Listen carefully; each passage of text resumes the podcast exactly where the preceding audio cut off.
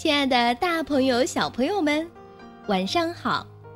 这里是微小宝睡前童话故事，我是你们的珊珊姐姐。新的一周开始了，你们是否和我一样对宝宝秀目前的投票情况感到好奇呢？那我先在这儿啊，给大家透露一下吧。目前票数第一的依然是十二号洪子源，九十五票。其次是二十七号林之宇，五十八票，紧跟其后的是四号杨怡，五十五票，那三号的小馒头和十一号的杨若晴票数也不低，分别是五十三票和五十一票。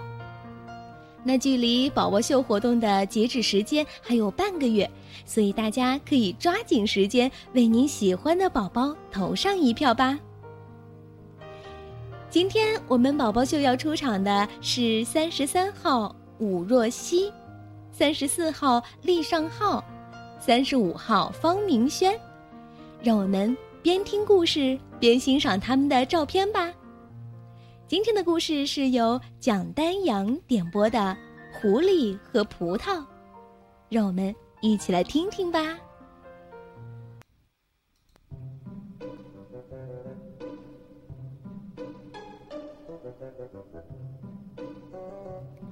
狐狸在山脚下看到了一片绿绿的葡萄树，走近一看，呵，高高的葡萄架上绿叶掩映着一串串的葡萄，狐狸的口水呀都要流出来了。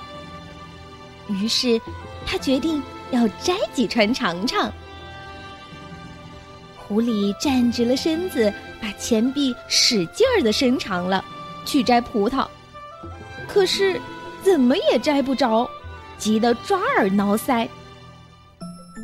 狐狸是很聪明的，它憋足了劲儿，使劲儿一跳，前爪只抓到了几片葡萄叶子。狐狸呀，很不服气的想。哼，难道难道我连一串葡萄也摘不到吗？他坐下来，仔细的动着脑筋。哦，对了，我应该找一个架子低的地方，那样准能摘到葡萄了。狐狸一点一点的绕着葡萄架子走，寻找着葡萄架子低的地方。